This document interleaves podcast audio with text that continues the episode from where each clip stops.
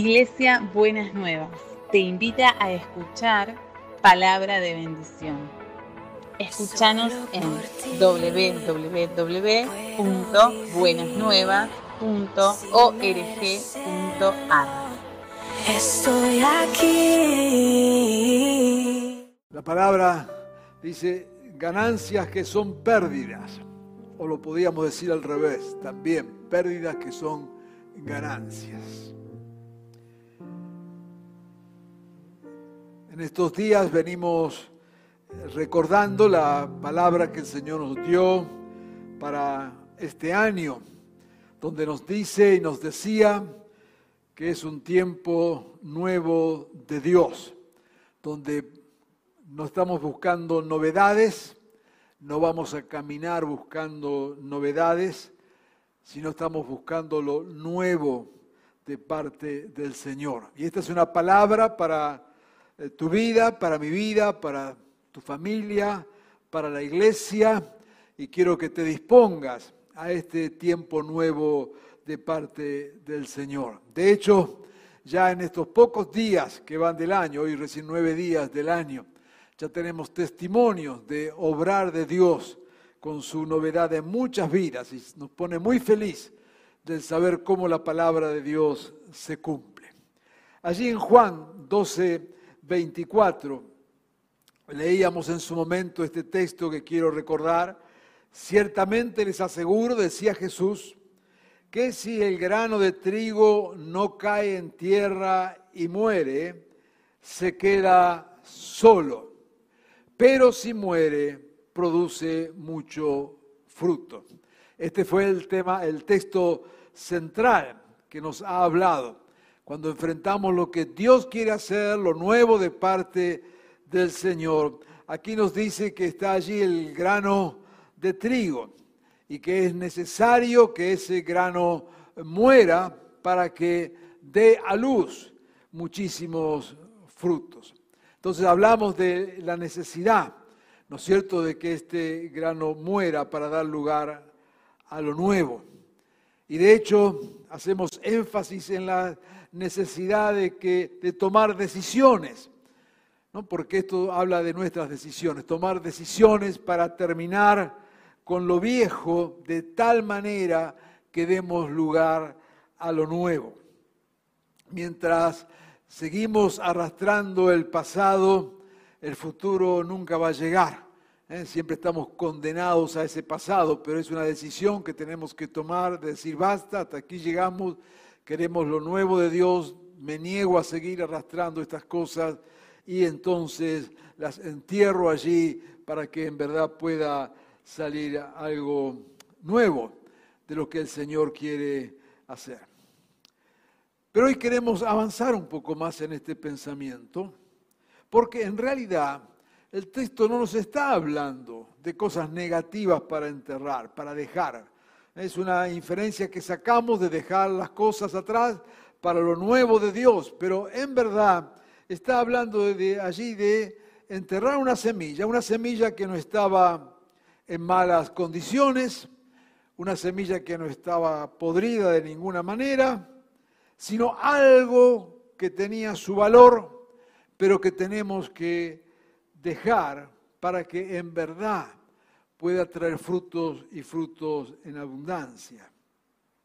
Jesús no está entonces hablando allí de un grano inservible, todo lo contrario, es un grano bueno, pero si queda solo, no trae fruto. De alguna manera lo que hoy queremos decir es la necesidad de matar lo bueno para dar lugar a lo mejor. A veces es fácil, fácil una manera de decir, es fácil de identificar no aquellas cosas negativas, perjudiciales que tenemos que dejar. Y ya hemos hablado de eso. Pero hoy queremos dar un paso más adelante. Queremos pensar en las cosas que el Señor nos pide, que no son necesariamente malas, pero que sí es una actitud nuestra si queremos en verdad tener vidas fructíferas. En Filipenses, capítulo 3, versos 7 en adelante, el apóstol Pablo le escribe allí a los hermanos en Filipo, está hablando de su propio testimonio personal y les dice, sin embargo, todo aquello que para mí era ganancia, ahora lo considero pérdida por causa de Cristo. Es más, todo lo considero pérdida por razón del incomparable valor de conocer a Cristo Jesús, mi Señor.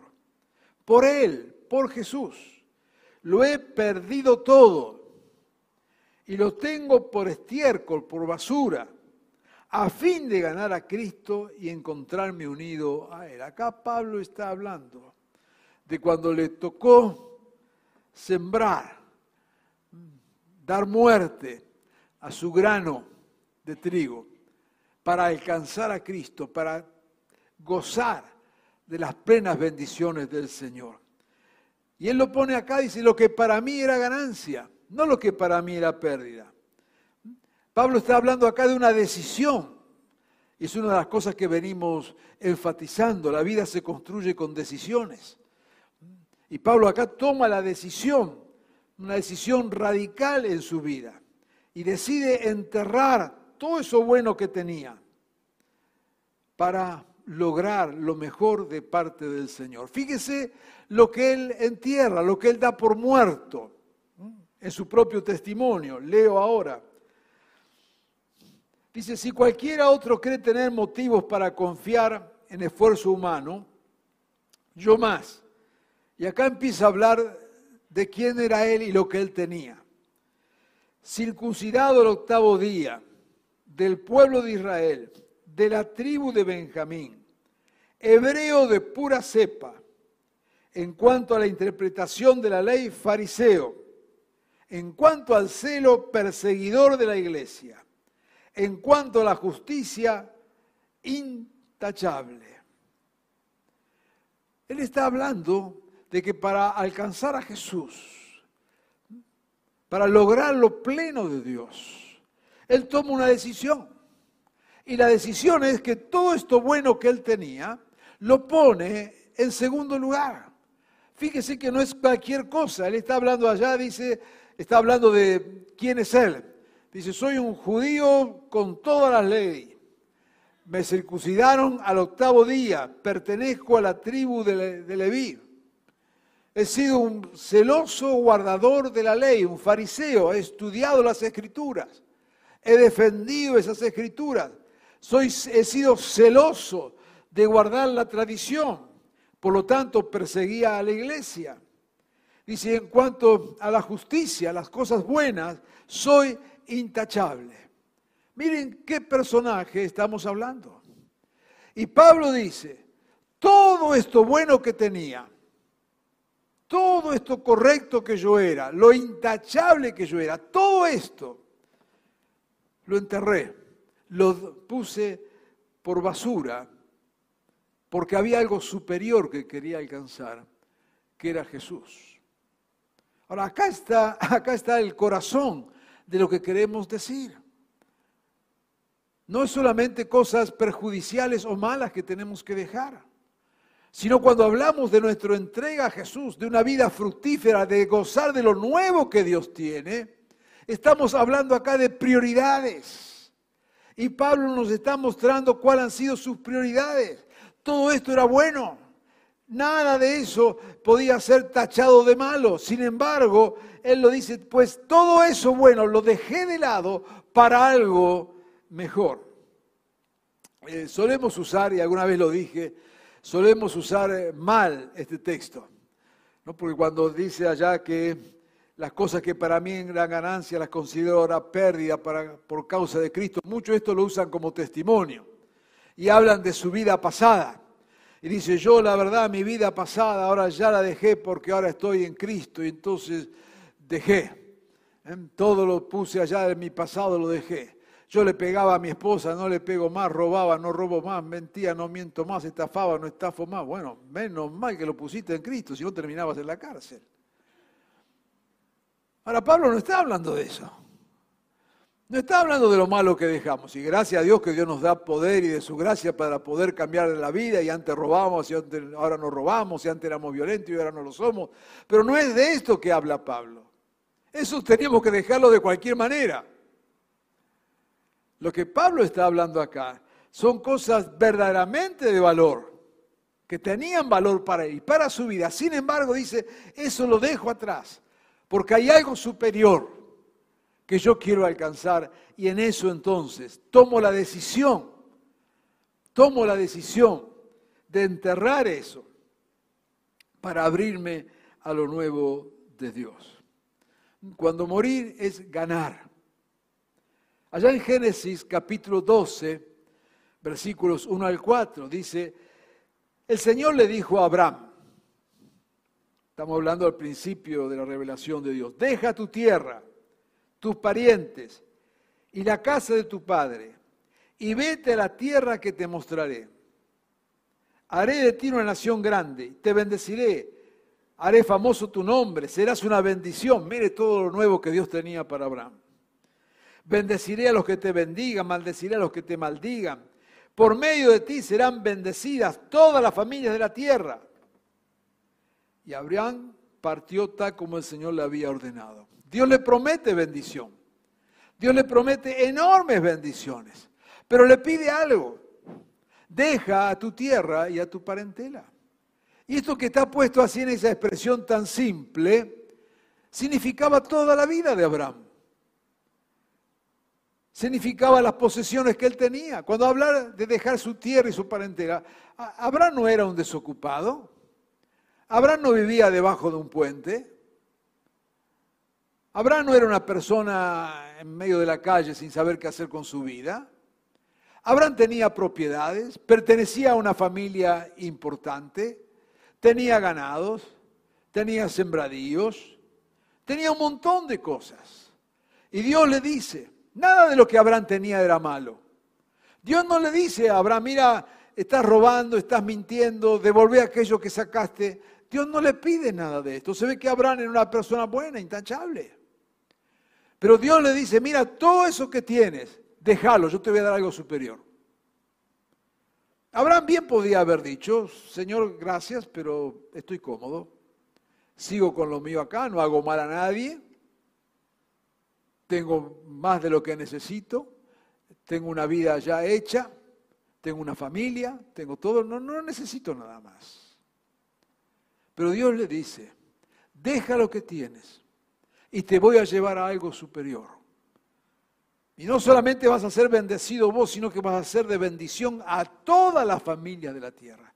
Y dice el texto ahí cuando terminamos, entonces Abraham partió, dejó todo, tal como el Señor lo había ordenado. Y sabemos por la historia de la palabra de Dios, de que Dios cumplió su palabra y bendijo en Abraham a todas las familias de la tierra. En Éxodo 3, capítulo, versículo 1 en adelante, dice, un día en que Moisés, otro personaje, Moisés, estaba cuidando el rebaño de Jetro, su suegro, que era sacerdote de Madiam. Llevó las ovejas hasta el otro extremo del desierto y llegó a Oreb, la montaña de Dios. Estando allí el ángel del Señor se le apareció entre las llamas de una zarza ardiente. Cuando el Señor vio que Moisés se acercaba a mirarlo, llamó desde la zarza, Moisés, Moisés, aquí me tienes, respondió. Han llegado a mis oídos los gritos, han llegado a mis oídos los gritos desesperados de los israelitas. He visto también cómo los oprimen los egipcios. Así que disponte a partir. Voy a enviarte al faraón para que saques de Egipto a los israelitas, que son mi pueblo. Pero Moisés dijo, ¿y quién soy yo? Para presentarme, ¿qué hago? Y Dios le dice, estaré contigo. Te voy a dar una señal que soy yo quien te envía. Cuando haya salido, sacado de Egipto mi pueblo, todos ustedes me rendirán culto en esta montaña. Moisés, que había sido criado en la casa del faraón, Está ahora con su suegro, cuidando del rebaño. Una vida tranquila, una vida apacible.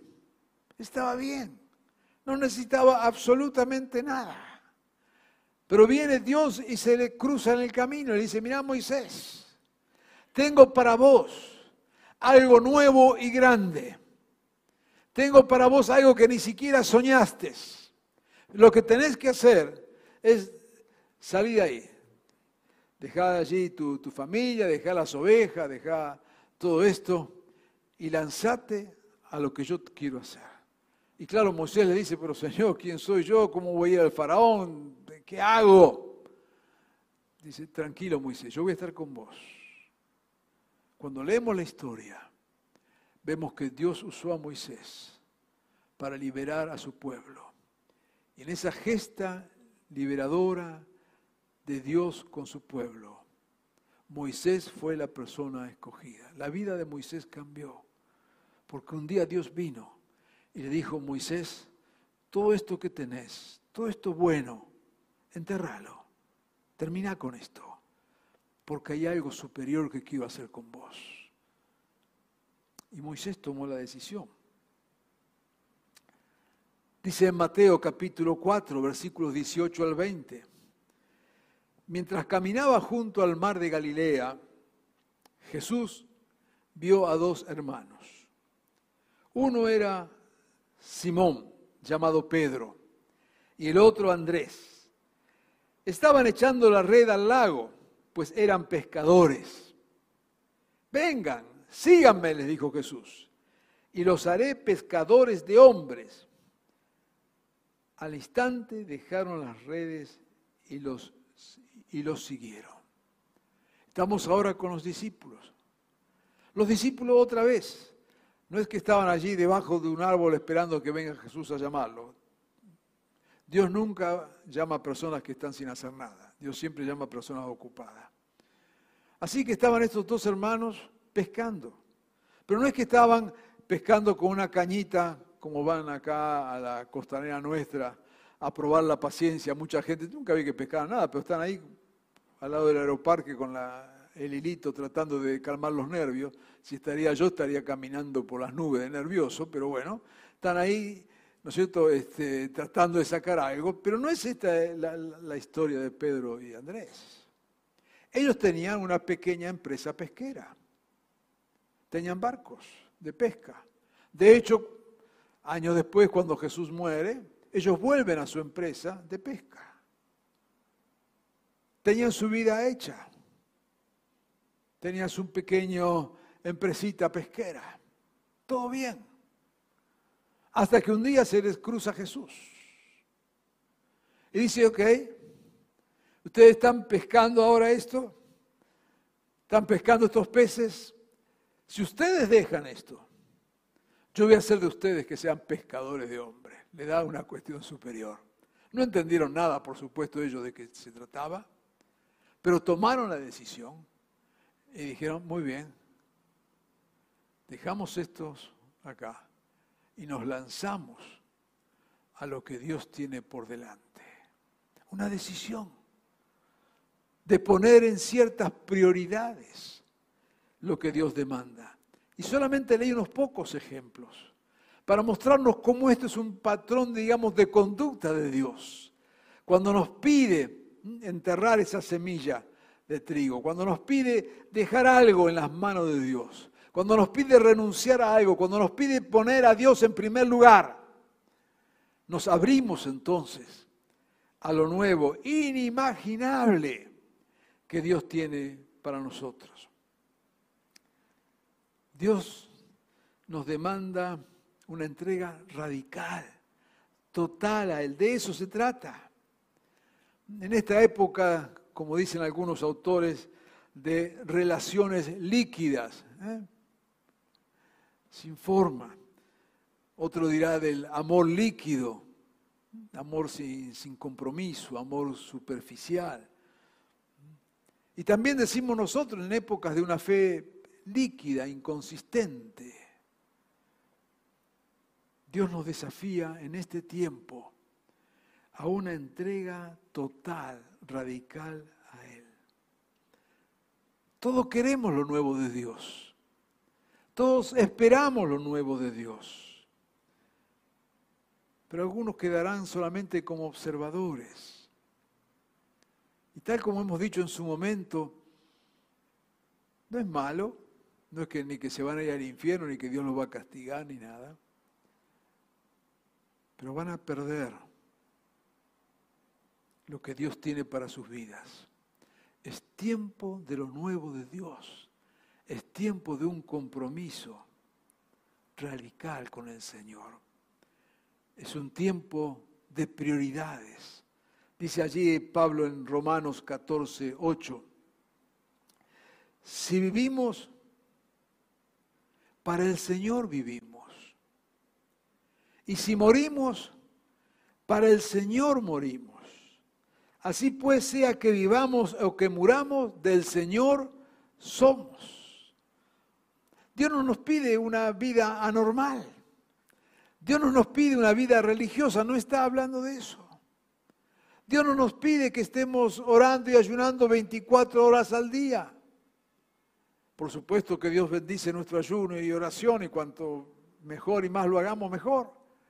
Pero no es que vamos a estar encerrados este, orando y ayunando pensando que solamente eso es lo que Dios le agrada y pide. No es así. Dios no nos pide que nos encerremos en la iglesia y nos pongamos en cuánta actividad hay en la iglesia y con activismo dentro de la iglesia creamos que estamos agradando al Señor. No es por activismo. No pasa por ahí la cosa. Lo que Dios nos desafía es a revisar nuestras prioridades. ¿Cuál es la escala de valores en nuestra vida?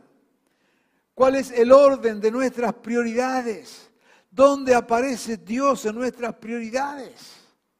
En último lugar, en tercer lugar, ¿cómo es que vivimos? ¿Cómo organizamos nuestra vida? ¿Dónde está Dios en mi vida, en mis decisiones, en mi trabajo, en mis ocupaciones, en lo que tengo, en lo que pienso, en lo que planifico? De eso se trata. Puedo vivir cosas muy buenas, ser una buena persona, una persona íntegra, tener una buena familia.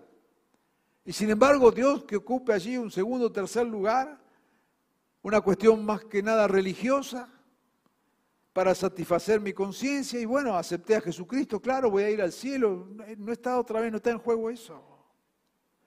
Pero esa manera de vivir la fe, superficial, líquida, sin compromiso, donde Dios es un dato más en nuestra existencia.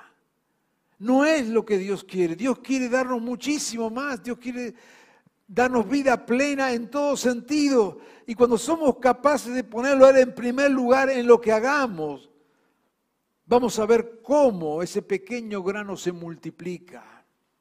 Algunas veces hemos compartido aquí algunos, algunos ejemplos. Yo mismo he mencionado, eh, uno de ejemplos que hemos mencionado de una eh, persona que yo conocí cuando ya tenía esta persona 90 años, un poquito más de 90, 91, 92 años. Y era una persona multimillonaria que apoyaba enormemente las misiones en todo el mundo. Pero usted sabe cómo comenzó él. Él tenía una pequeña empresa que iba sobreviviendo ahí con la empresa. Y un día Dios le da la idea. Y él fue el que inventó las, los cauchos, las gomas para las cintas en los aeropuertos, las que llevan las maletas. Cualquiera que ha viajado, ¿no es cierto?, sabe, ¿eh? te ponen la maleta ahí, hay una cinta que da vuelta. Originalmente eran de caucho esas cintas. Él, él le inventó eso. Cuando él inventa eso, sin saber lo que iba a pasar, por supuesto, Hoy vemos los beneficios de eso. Él toma una decisión, dice, esto lo consagro a Dios, mi empresa, la entierro acá para Dios. Dice, yo me voy a quedar con el 10%, el 90% de lo que produzca esta empresa, yo lo dedico a las misiones. 90. Llegó a ser la primera empresa y la más grande del mundo en la provisión de esas cintas transportadoras. Multimillonario siempre vivió con el 10%. El 10% le alcanzaba para vivir como millonario, porque Dios multiplicaba ese pequeño 10% que él se quedaba, cuando él había consagrado todo a Dios. Hay cosas nuevas de Dios. Si somos capaces de poner en las manos de Dios lo que tenemos y lo que somos.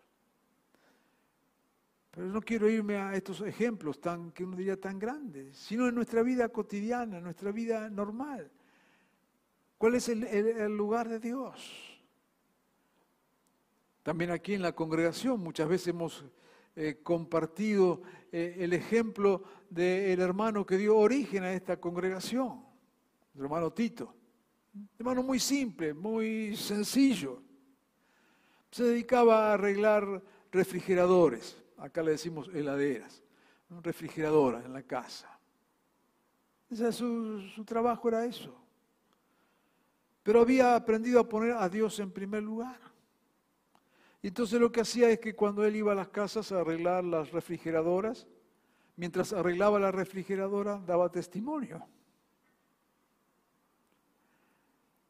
En un año 34 personas se bautizaron por el testimonio de este hermano.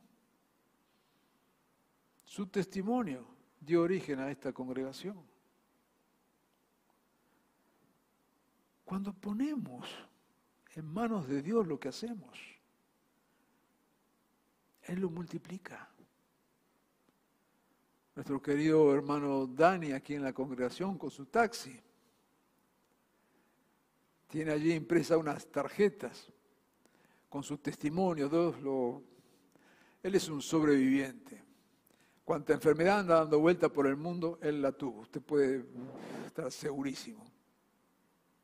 Cuanto bicho anda dando vuelta por ahí, Dani se lo agarra.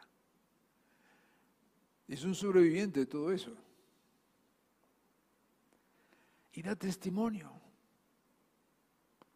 Y usa entonces su herramienta laboral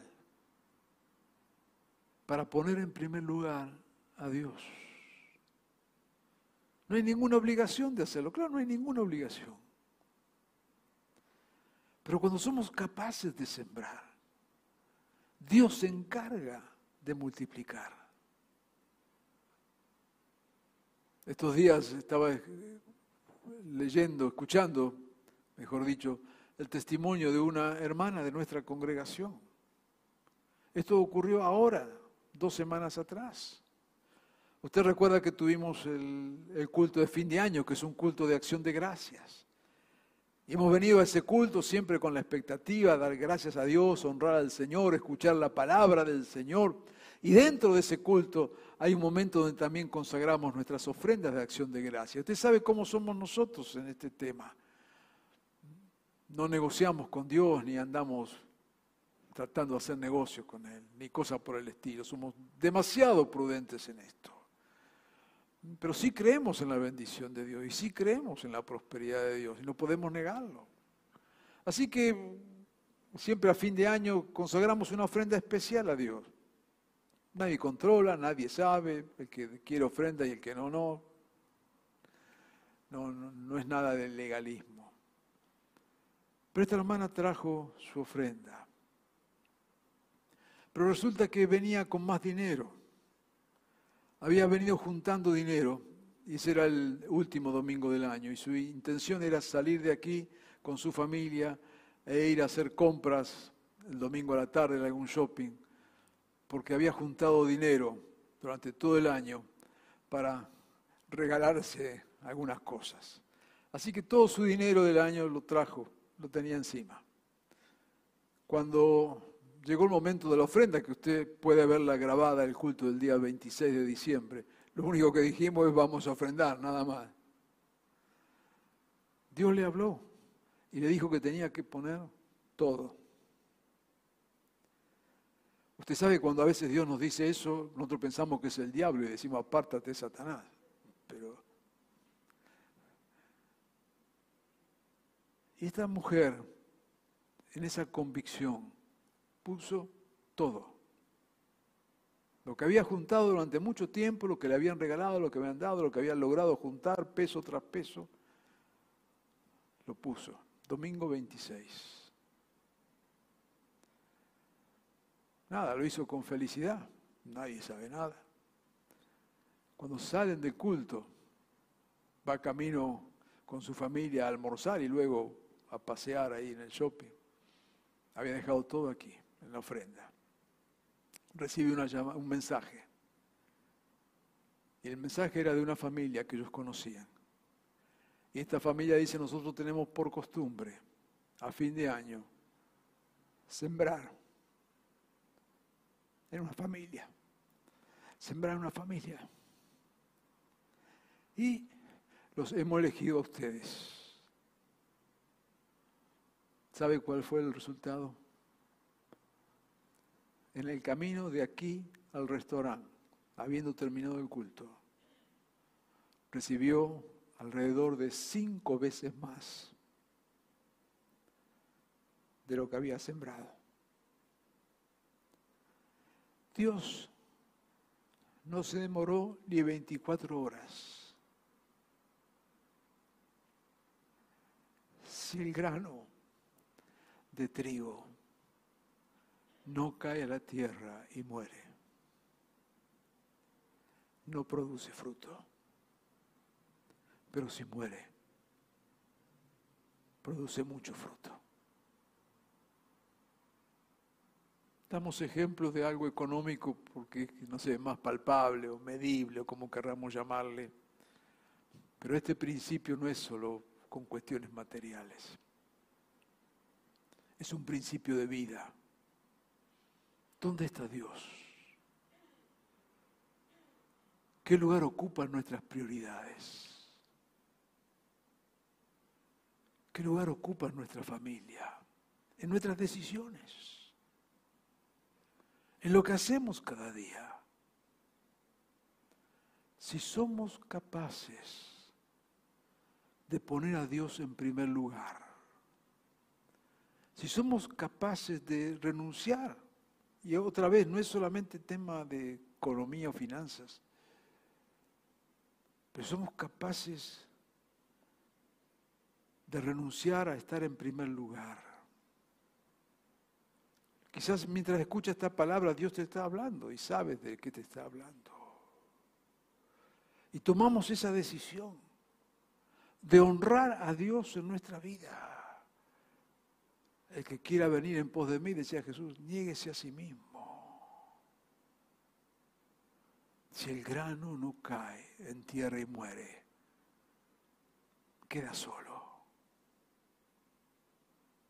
Pero si somos capaces de sembrar nuestra vida, nuestras prioridades, lo que somos, y ponerlo en las manos de Dios, usar tu trabajo como instrumento de misión, usar tus relaciones, lo que fuera, lo que Dios te está hablando. Pues yo estoy seguro que en esta mañana Dios te está hablando y te sabes perfectamente lo que Dios te está diciendo. Y yo quiero invitarte a que tomes esa decisión, porque es un tiempo nuevo de Dios. Y es un tiempo donde Dios quiere hacer cosas enormes y grandes en tu vida, en tu vida. Ese es el propósito de Dios para este tiempo. Y sabemos que Dios lo hará en cada área de la vida, en cada aspecto, en cada lugar.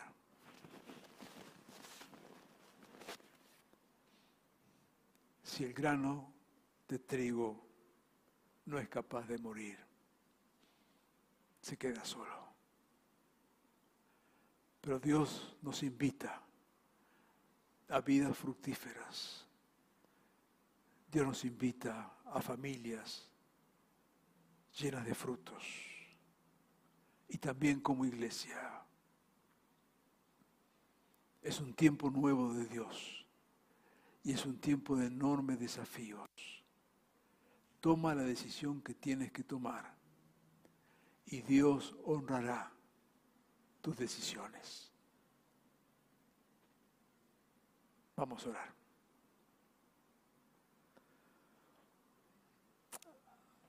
Amado Jesús, Es cierto que estamos en un tiempo nuevo. Y en este tiempo, Señor, vos pedís todo de nosotros. Lo, dijiste de muchas maneras en tu palabra. Tomar la cruz y seguirte. Renunciar a nosotros, ponerte en primer lugar. Señor, hay un principio acá, que es el de tomar decisiones, de poner lo que somos en tus manos. Ponerte en primer lugar. Si hay algo que tenemos que renunciar, que poner en segundo lugar, que correrlo del eje, danos, Señor, el valor para hacerlo. Quizás, Señor, no quizás, en verdad tú nos estás hablando. Y a cada uno nos estás demandando cosas, pero no por demandar, Señor, no por cumplir con obligaciones, sino que estás poniendo carga en nuestro corazón. Nos estás hablando, nos estás diciendo, deja esto para hacer esto otro. Pone esto en primer lugar. Consagra esto al Señor. Queremos, Señor, obedecerte. Te pido que estés hablando con toda claridad a nuestros corazones. Que cada uno que está escuchando tu palabra en este momento sea confrontado con la necesidad de tomar decisiones donde vos seas la absoluta prioridad. Señor, queremos consagrarnos a ti. Queremos, Señor, poner en tus manos lo que somos, lo que tenemos, absolutamente todo sabiendo que en este tiempo, tiempo de lo nuevo tuyo, tiempo de frutos abundantes, estás esperando de nosotros solamente sembrar esa pequeña semilla. Danos el valor para hacerlo. Muéstranos con claridad, cada uno de nosotros, qué es lo que tenemos que poner en tus manos. Sabiendo, Señor, que detrás de cada grano que sembramos viene una cosecha abundante. Lo creemos, Señor. Lo proclamamos para nuestras vidas. Lo proclamo en esta mañana para cada uno que está escuchando tu palabra. Un tiempo nuevo de Dios, donde nos gozamos en el obrar sobrenatural de Dios. Estamos dispuestos a poner en las manos de Dios nuestra pequeña semilla para que Él la multiplique. Lo creemos, Señor, en tu nombre. Amén y amén.